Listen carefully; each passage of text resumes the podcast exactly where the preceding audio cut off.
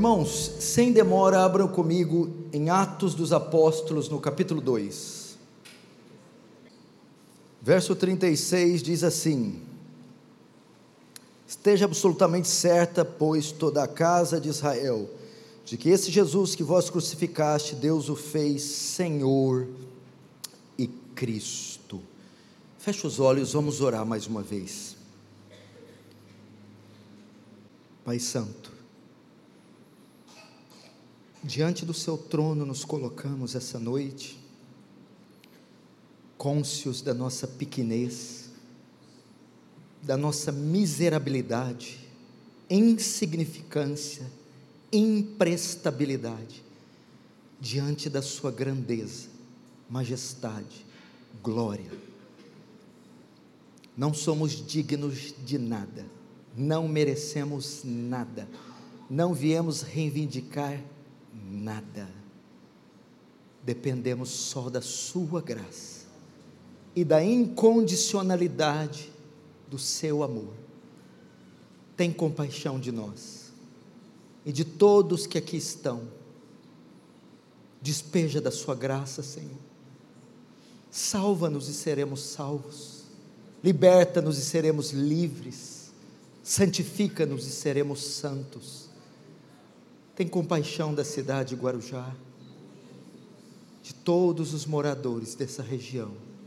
Fala com poder e autoridade hoje em nome de Jesus. Amém. Queridos irmãos, preste muita atenção, eu gostaria de silêncio e reverência, ninguém andando ou conversando, só os que estão trabalhando no culto. Para andar e conversar, temos shoppings, praças e até uma orla bonita aqui. Aqui não. E não é por causa de mim, não. É porque aquele que que vos fala é três vezes santo e digno da mais alta reverência, do mais alto temor, do mais alto louvor. Se tem algo que eu acredito que dá náuseas no Senhor, são crentes irreverentes. Depois da descida do Espírito Santo em Atos 2, preste atenção. Pedro se levanta e prega um poderoso sermão, talvez o mais poderoso de toda a história. Nesse sermão, Pedro está chamando o povo ao arrependimento. Deus então confirma o sermão de Pedro, fazendo com que três mil almas se convertam, se arrependam. E neste sermão, nós conseguimos ver algumas marcas do verdadeiro Evangelho. Este é um sermão cristocêntrico. Capítulo 2, depois que o Espírito desce, Pedro prega, e você vê detalhes de um sermão repleto de cristologia. No verso 22, Pedro destaca a humanidade de Cristo. No verso 23, Pedro destaca sua crucificação e morte. Do verso 24 ao 32, Pedro surpreende a todos, destacando a ressurreição de Cristo. Verso 33, Pedro destaca a ascensão de Cristo aos céus, sentando-se à direita de Deus Pai. E por fim, no verso 36, Pedro destaca a divindade de Cristo, dizendo que Ele é o Messias e o Senhor. O que Pedro faz aqui? Pedro prega a Jesus. Pregadores, parem de contar historinhas. Pregadores, parem de cinco passos para a felicidade, três para a prosperidade, quatro para a cura física. Pregue Cristo pecador precisa de Cristo, a igreja precisa de Cristo, anuncie Cristo.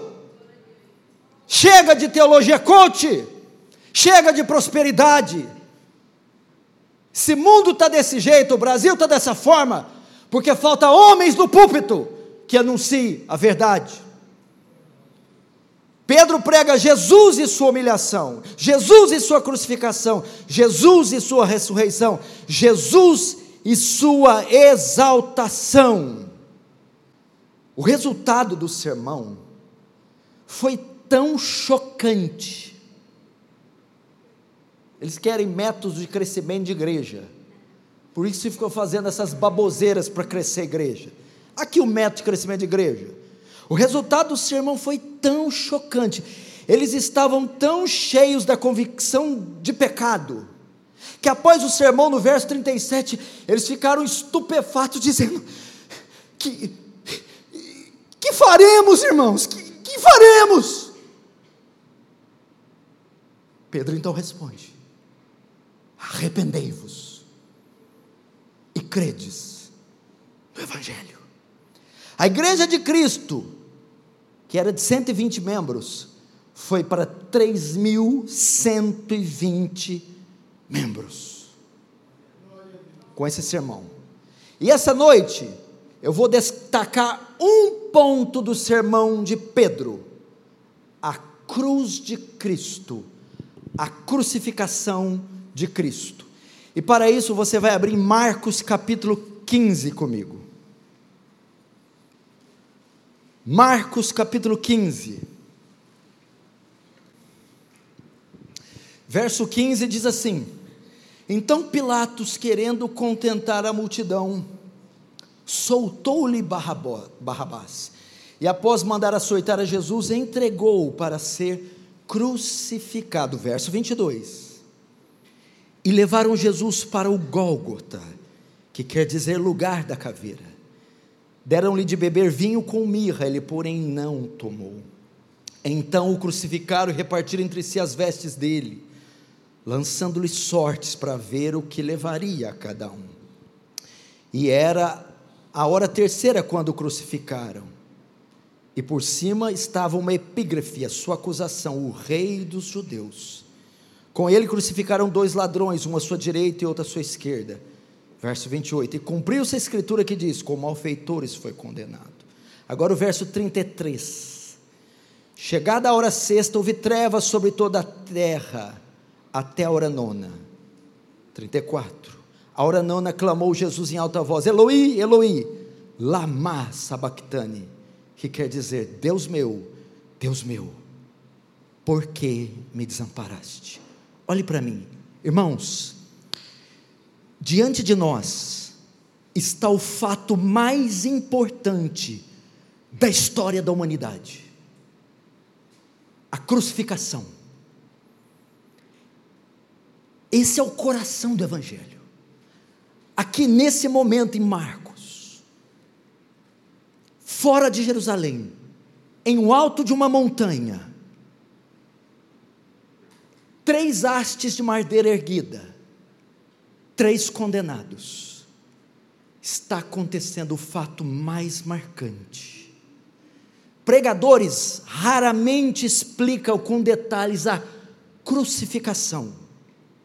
Entretanto, só podemos compreender o Evangelho se compreendermos a cruz.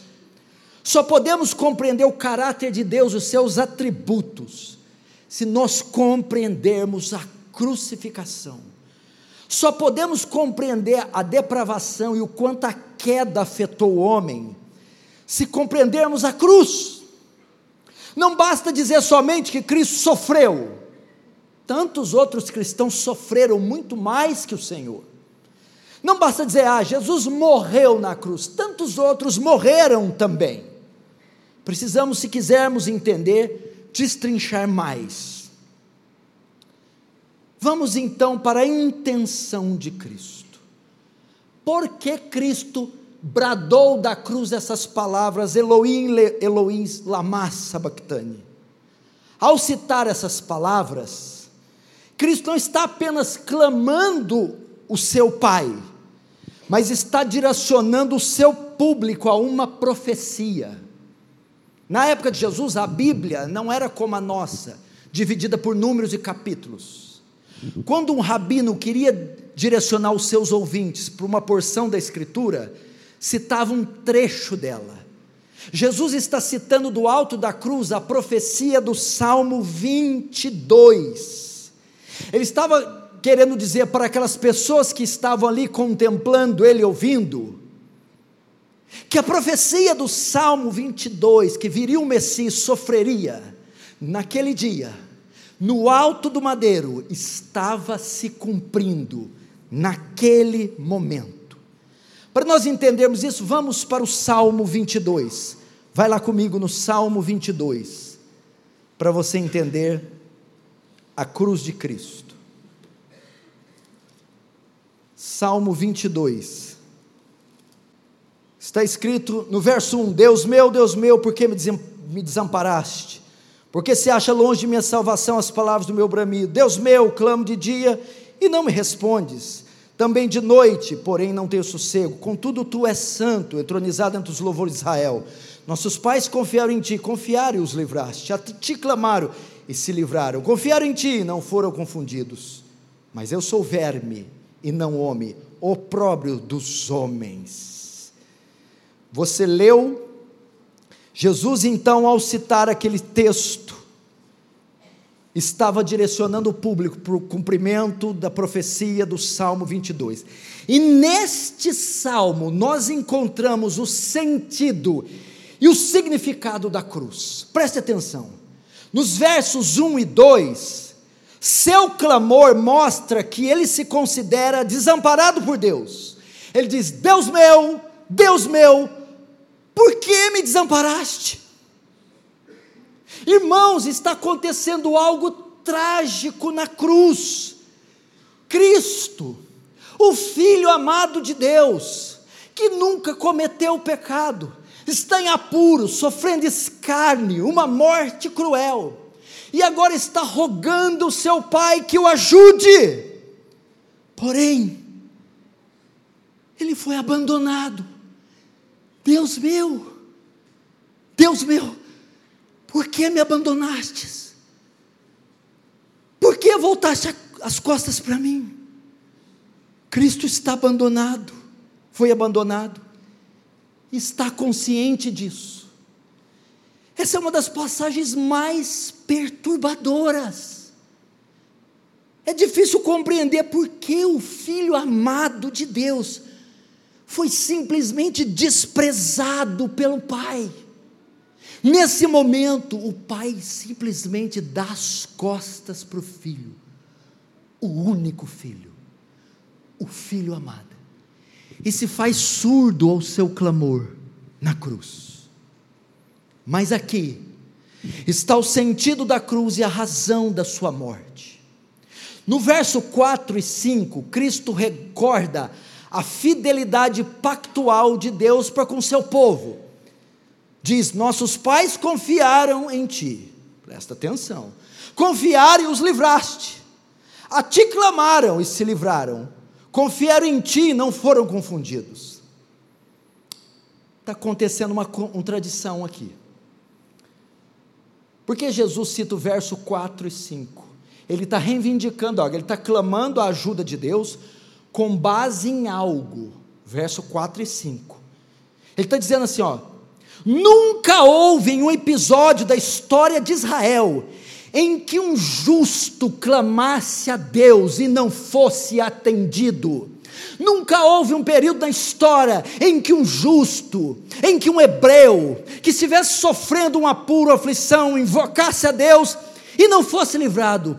Porém, agora, seu filho está pendurado sobre o madeiro e totalmente desamparado.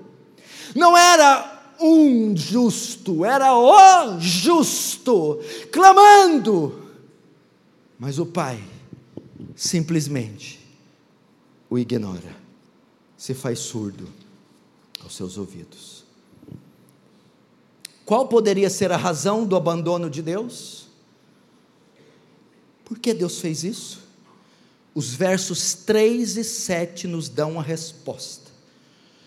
No verso 3, ele diz que Deus é santo, God holiness, a santidade de Deus, a perfeição moral, a impecabilidade de Deus, santidade de Deus significa que Ele não pode tolerar o pecado. Verso 3: é a causa de ter abandonado o filho. E o 6: e no 6, Cristo admite o indizível de si próprio, ele se tornou um verme Deus o abandonou porque ele se tornou um verme. No hebraico, a palavra quer dizer larva. Sabe aquela coisa asquerosa, gosmenta, digna de todo o nosso desprezo? O que significa ter se tornado verme? Por que Jesus usou um termo tão forte contra si mesmo? Porque naquela cruz, toda nossa iniquidade caiu sobre ele. Na cruz ele se fez pecado. Isaías 53, 6. Todos nós andávamos desgarrados como ovelha, mas o Senhor fez cair sobre ele a iniquidade de todos nós. Deus, Jesus na cruz se fez pecado, e Deus, por ser santo, o desampara. Volta as costas para ele. Isso, por isso que o Senhor, Sua santidade não permite que Ele tenha contato com nada que seja pecaminoso, mas na cruz o Filho Santo se torna um verme, ou seja, se faz pecado. A Bíblia usa outras metáforas. Levítico diz que ele tornou-se um bode expiatório e um bode emissário. Em Números diz que ele se tornou uma serpente, é como uma serpente. Então na cruz ele é comparado a um verme, a um bode, a uma serpente de bronze, a um bode expiatório. Irmãos, por que tais comparações tão repugnantes? Poderia até ser blasfêmia se não viesse da Escritura o Filho de Deus ser comparado a um verme. Por quê? Resposta: Ele se tornou pecado. O amado do Pai se fez pecado e se tornou maldição. Aquele que é declarado pelo serafim santo, santo, santo, na cruz se fez pecado. 1 Coríntios, 2 Coríntios capítulo 5, verso 21 diz: Aquele que não conheceu o pecado, por nós se fez pecado. Presta atenção para você entender o que é isso. A Bíblia diz que Jesus nunca pecou, em tudo foi tentado, presta atenção nesse versículo, em tudo foi tentado, a nossa semelhança, porém sem pecado. Você já foi tentado várias vezes. Mas você não foi tentado na medida que Cristo foi tentado. Você ter uma ideia. Tentado ao pecado. Ele foi tentado em todas as esferas da vida, no seu limite máximo. Mas a Bíblia diz que ele nunca cedeu. Para ilustrar isso, entender o que é você ser tentado em Cristo, eu vou usar uma analogia da, do fisiculturismo. Vamos imaginar levantar peso com barras. Eu tenho uma eu tenho uma uma barra de ferro nas costas. Cada peso colocado é uma tentação. E se eu me movimentar, eu estou cedendo à tentação. Então foi colocado uma barra sobre as minhas costas e uma barra sobre as costas de Cristo. Cada peso colocado é um grau de tentação. Então foi colocada na minha barra 10 quilos de um lado, 10 do outro, 20 quilos, eu estou firme. 10 de Cristo, 10 do outro lado, 20, firme. Coloca-se mais 30 de um lado e 30 do outro. São, são uh, 100 quilos, eu estou aqui firme. Coloca mais 30 e 30, 100, Cristo está firme. Coloca mais 25, 25, 150, eu aguento. Tenho 1,86m, 85 quilos, eu consigo. Coloca também 25, 25, 100 quilos. E Cristo está lá. Coloca agora 50 e 50, então já são 200. 250 quilos, mas eu ainda consigo. Eu já treinei faz dois anos. Coloca 50, 50, 250 quilos e Cristo está firme. E coloca então agora mais 30, 30, 310. Eu não aguento. E coloca em Cristo mais 100, 100, 600. Coloca mais 200, 500. Coloca mais 500 mil, 1500. E coloca toda a tentação de todo o pecado. E Cristo não se move um milímetro em tudo foi tentado, mas sem pecado. E ali ele estava, toda a tentação do mundo, dos pecadores, dos homens, fardos e toneladas e toneladas, e ele não se move.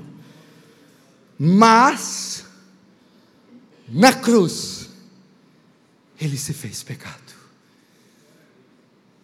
Não, você não pode falar glória a Deus porque você não entende o que eu estou dizendo. Sabe por quê? Porque você nasceu em pecado, eu nasci. Nós não fazemos outra coisa além de pecar, então pecar, ceder a tentação para nós, é uma coisa normal.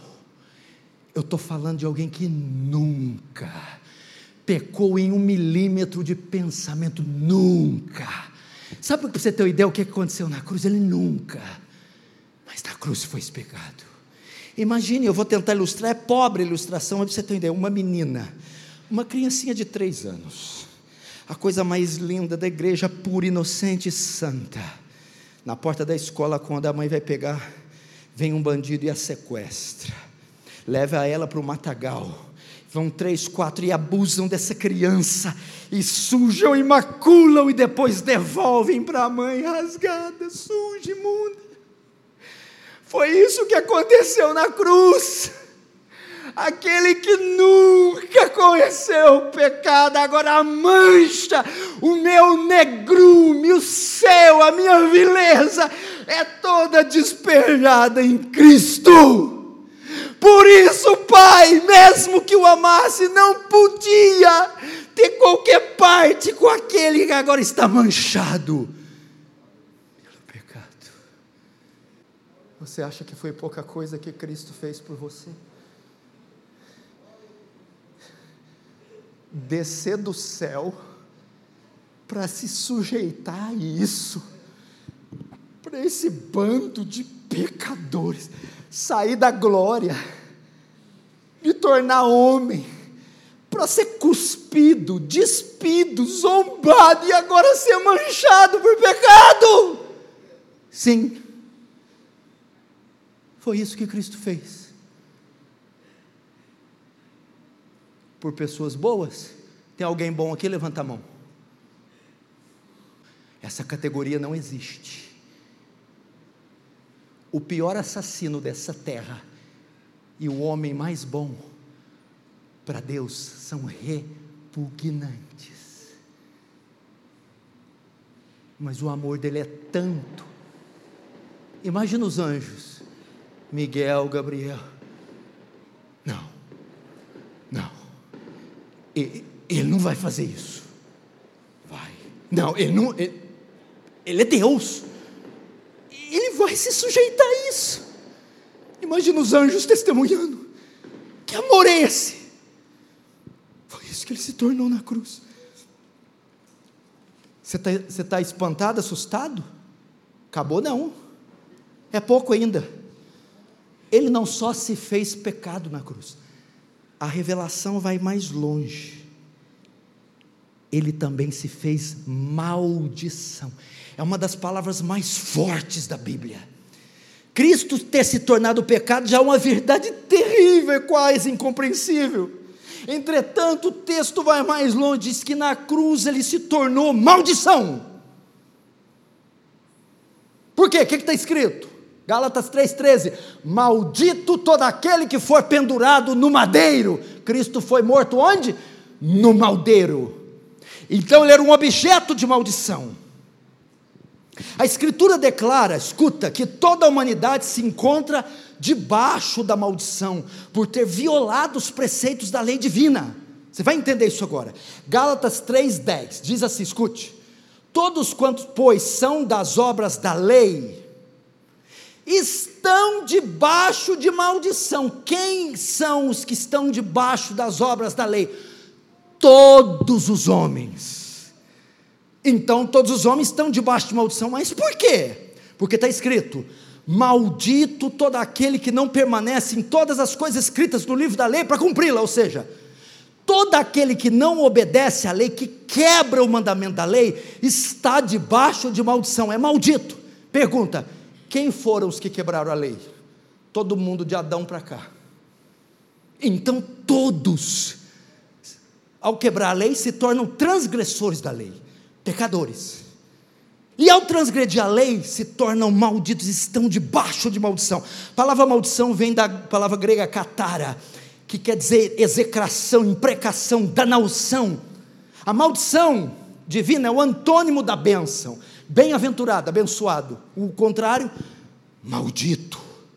Então, da perspectiva celeste, aqueles que quebraram a lei são vis e merecedores de todos, todo o desprezo. Eles estão expostos à vingança divina e destinados à destruição. Esses são os que quebram a lei, os malditos. Presta atenção. Ao substituir os homens naquela cruz, Cristo se torna pecado. E, se, e por se fazer pecado, o que, que é o pecado? Violador da lei ele também se torna uma maldição. Cristo nos resgatou da maldição da lei, fazendo-se Ele próprio maldição em nosso lugar. Por isso o Evangelho era um escândalo para os judeus. Eles não podiam crer que o Messias dele seria um objeto de escárnio e de maldição pendurado no madeiro. Filho de Deus se tornar uma maldição. Você ainda não entendeu? Eles vão entender agora, pastor. Vocês vão entender. No Antigo Testamento, haviam dois montes, o Monte Ebal e o Monte Gerizim. Moisés separava um grupo e subia no Monte Ebal, e outro grupo subia no Monte Gerizim. O grupo do Monte Ebal subia e lançava maldições que deveriam cair sobre aqueles que quebrassem a lei. O outro grupo subia no Monte Gerizim e lançavam bênçãos sobre aqueles que obedecessem à lei. Debaixo do monte só tinha duas categorias de pessoas. Debaixo do Monte Ebal, toda a raça humana violadora da lei maldita, que deveria receber as maldições lançadas por violar a lei no Monte Gerizim, um único homem justo que cumpriu toda a lei, Jesus, que deveria receber as bênçãos. Mas sabe o que ele faz na cruz? Ele troca de monte, nos coloca no Monte Gerizim, e sem merecer recebemos as bênçãos. E ele vai para o Monte Ebal, e toda a maldição que era para cair sobre nós, cai sobre ele por ele ser feito pecado. Você lembra de Deuteronômio 28? Maldito será no campo, maldito o fruto do teu ventre, maldito tua colheita, maldito, maldito. As maldições é lançada contra quem? Adúlteros, fornicários, assassinos, blasfemadores, murmuradores, na cruz Cristo foi considerado um adúltero, murmurador, blasfemo. Deuteronômio 28, 20, para você ter uma ideia, o que caiu sobre Cristo na cruz? O Senhor mandará a maldição sobre ti, a confusão e a ameaça. O Senhor fará que a pestilência pegue a ti e te consuma. O Senhor te ferirá com a febre, a inflamação, com o calor ardente, a secura, com o crestamento, a ferrugem. E isso te perseguirá até que pereças os teus céus sobre a tua cabeça serão de bronze, e a terra debaixo de ti será ferro. Todas essas maldições virão sobre ti, te perseguirão, te alcançarão, até que sejas destruído, porquanto violaste a lei do Senhor. Foi isso que caiu sobre Cristo. Ele se fez maldição. O Salmo 32 diz: Bem-aventurado aquele cuja iniquidade é perdoada. Bem-aventurado aquele quem o Senhor não atribui iniquidade. O que é bem-aventurado? contrário de amaldiçoado. Quem é o bem-aventurado? Quem a iniquidade é perdoada, e quem o pecado é coberto, e quem Deus não atribui iniquidade. Na cruz, o Senhor não cobriu, não perdoou. O Senhor atribuiu o pecado ao filho. O Senhor não cobriu o pecado do filho. Então, de bem-aventurado, ele se tornou amaldiçoado. Por essa razão, ele clama: Deus meu, Deus meu, por que me desamparaste? Quantos estão entendendo? Diz amém. Você está vendo o que, que Cristo fez por você? Olhe para mim. Imagine a cena. Aquele que via os anjos cantarem Santo, Santo, Santo, em plena harmonia com o Pai e o Espírito Santo. Em toda a glória na eternidade, gozando de completude com a Trindade, perfeição, autossuficiência criou os céus, a terra com glória e com sopro da sua boca. Nunca vi iniquidade, era a perfeição, agora está ali em Jerusalém, num tronco, sangrando até a morte, escarnecido, despido, rasgado, desprezado, um verme, um objeto de maldição por mim e por você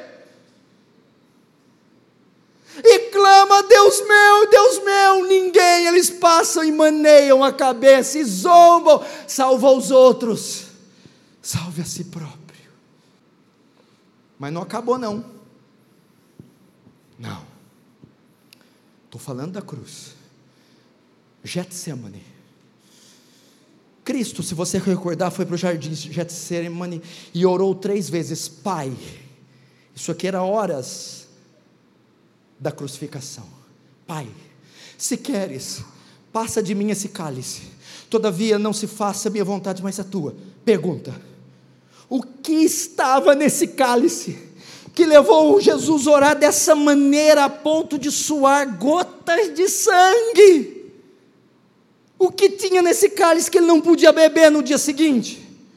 Muitos respondem: era o sofrimento.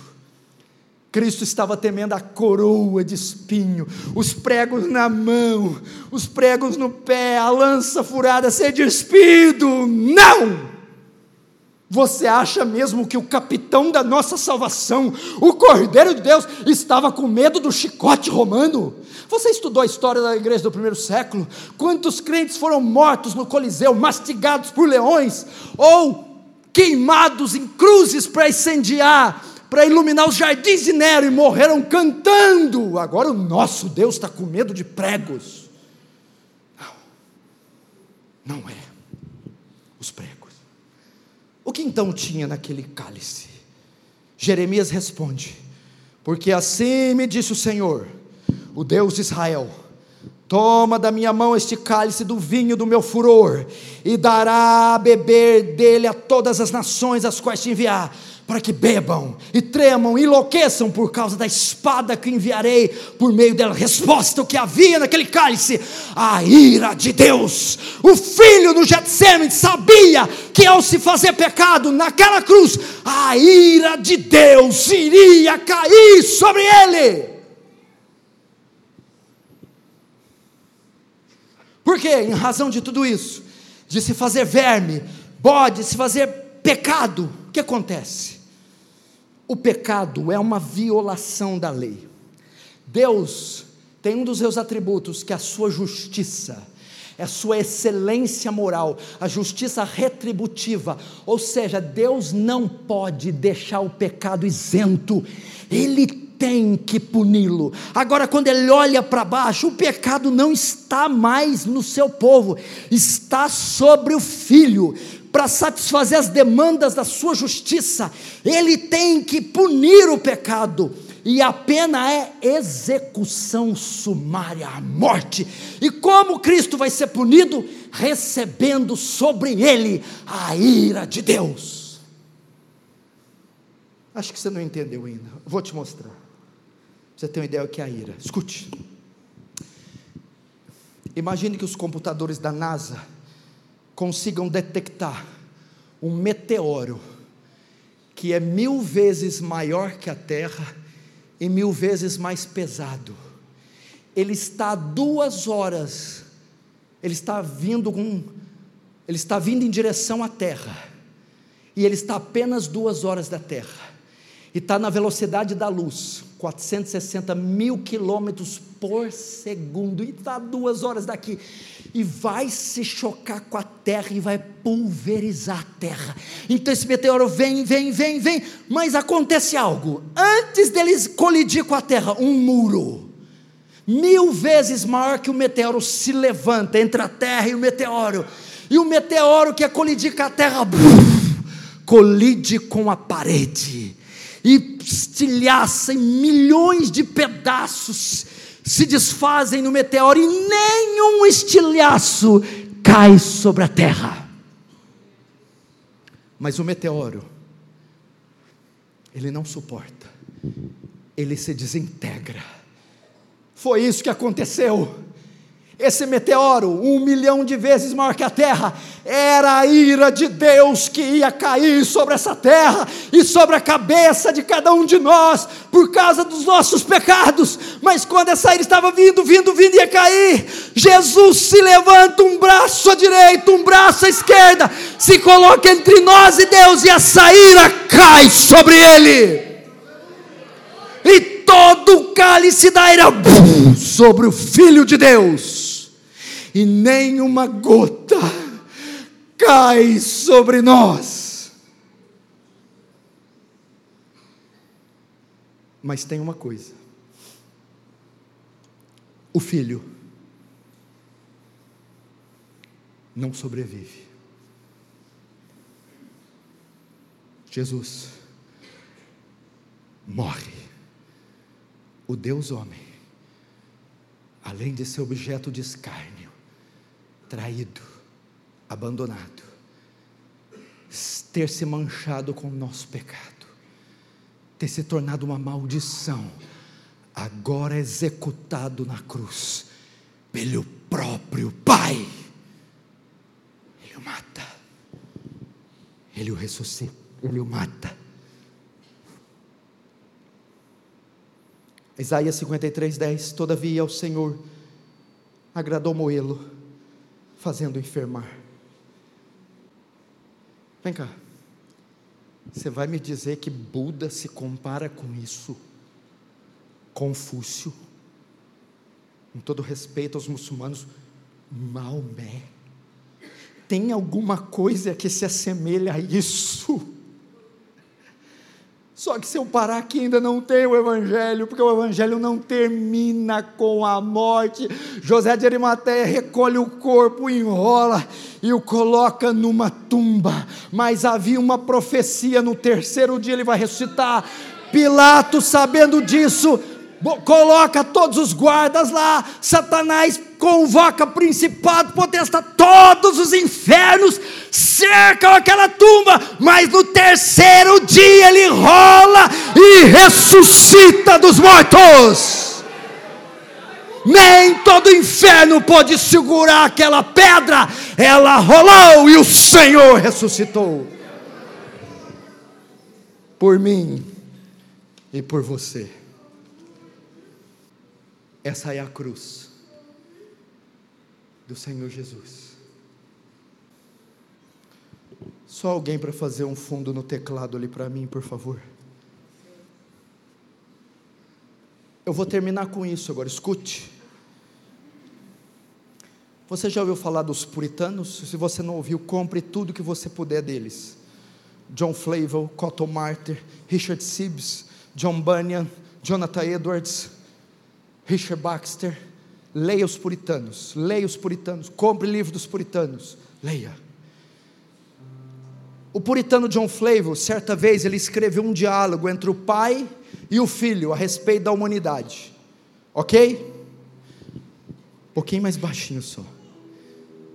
Ele simula uma conversa de Deus Pai com Deus Filho a respeito da cruz. Escuta essa conversa.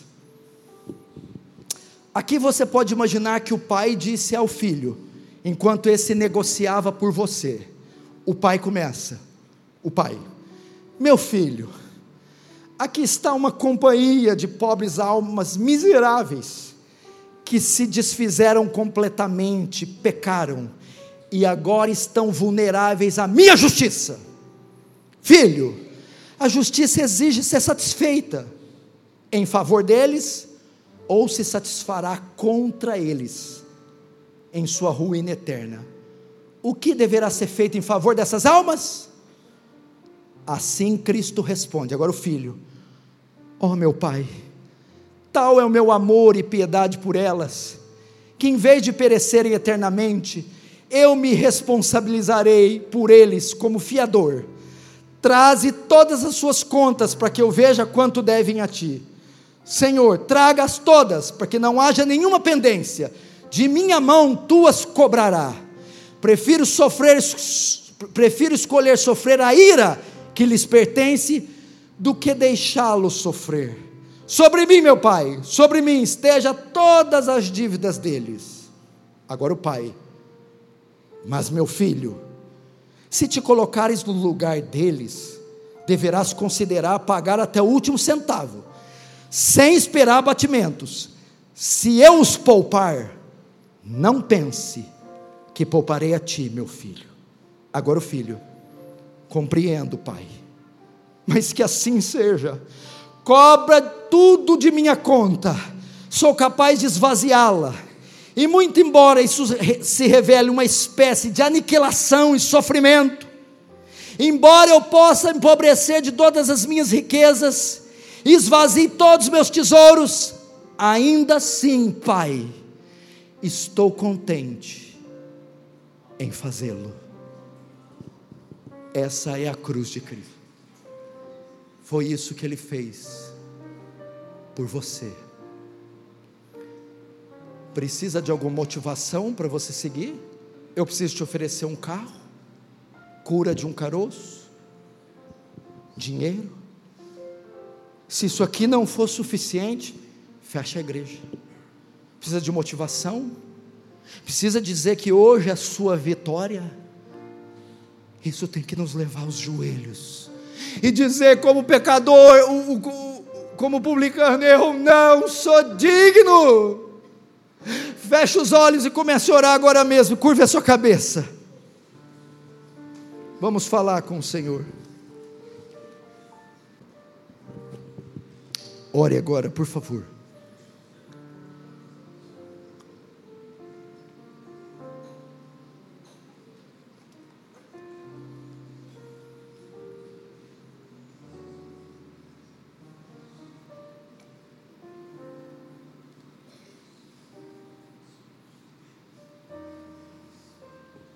o que o Senhor está colocando no seu coração? Está trazendo os seus pecados? Confesse-os. Tem sangue jorrando aqui hoje para perdoar você. Colocou no seu coração um ente querido que é desviado? Coloque-o diante dessa cruz agora. Colocou diante de você um amigo, um pecador inveterado? Rogue por ele e o ponha diante da cruz te motivou o ministério a dizer: chega da zona de conforto. Eu me candidato agora aos ministérios, a missões, ao evangelismo, ao diaconato. Vai diante de Deus. Só está colocando gratidão e louvor. Agradeça. Louve. Louve o Senhor. Não é possível tanto amor por alguém. Não é possível ele se sujeitar a uma coisa tão baixa, tão vil é amor que eu não posso compreender. Você não pode compreender. Ore. Ore, ore, agradeça, louve-o, coroe com muitas coroas. Tudo que você tem que fazer é como aquela pecadora. Regue os pés dele com lágrimas e os enxugue com os cabelos desça, desça o mais baixo que puder, digna. Eu não sou digno dessa cruz, eu não sou digno desse amor, eu não sou digno, é algo demais para mim, é elevado, é grandioso, é estupendo demais. Agradeça.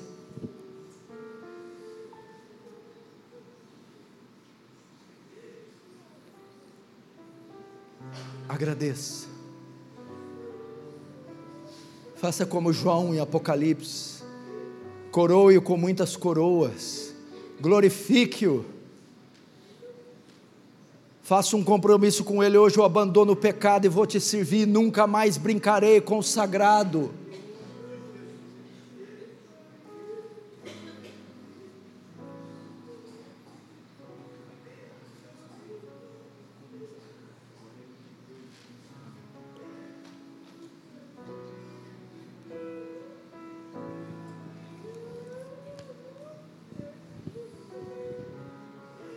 Antes de eu falar, tu cantavas sobre mim. Tu tens sido tão, tão bom pra mim. Antes de eu respirar, sopraste tua vida em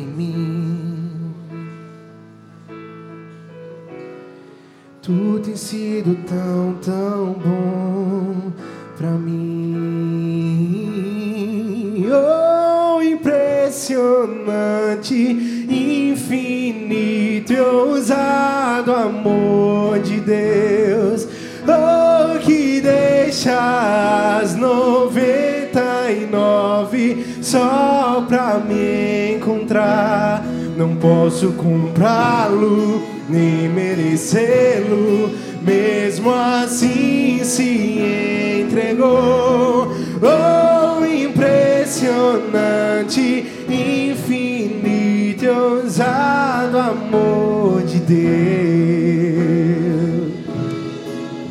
Queridos irmãos, quando você fica triste, desanimar, quando você achar que é o fim, quando você achar que todas as portas se fecharam, que o inimigo prevaleceu, que não há saídas, olhe para a cruz.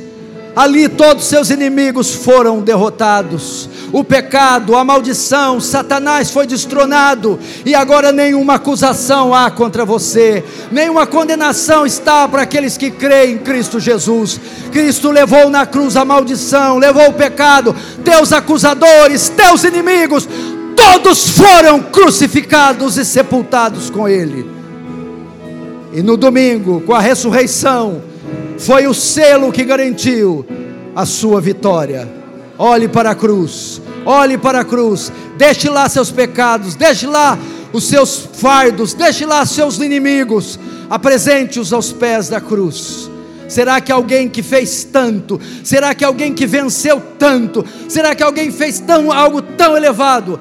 Não te socorrerá agora? Não te defenderá agora? Não irá ao teu encontro? Será que aquele que fez tudo isso vai te desamparar no momento mais difícil? Esqueça, ele jamais fará isso como está sendo cantado aqui, Ele deixa as 99 e vai atrás de você, aonde você estiver, na situação que você estiver passando, Ele vai atrás de você, Ele compra qualquer briga por você, Ele encara qualquer um por você, Ele defende você em qualquer causa. Amém? Pode sentar, amados. Eu quero fazer uma uma oração curta de, gratidão a Deus, mas eu quero fazer um pedido a você. Deus levanta homens na geração, na geração, em todas as gerações. Teve vários homens de Deus. Ser instrumento de Deus com uma palavra assertiva é um negócio muito complicado. Imagine quantos ataques o inimigo tem dado a vida desse pastorzão.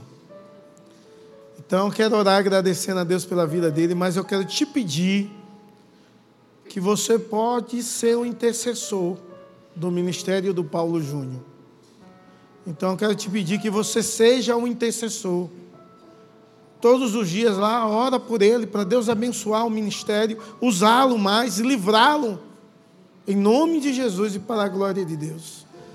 Senhor, nós te louvamos e te agradecemos pela tua bondade, pela instrumentalidade de Deus na vida do teu servo. Oh Deus, cobre com teu sangue, esconde atrás da tua cruz, o livra de todo mal, Pai. E usa, ó oh Deus, para abençoar a nossa nação em nome de Jesus e para a glória do Senhor. Amém amém.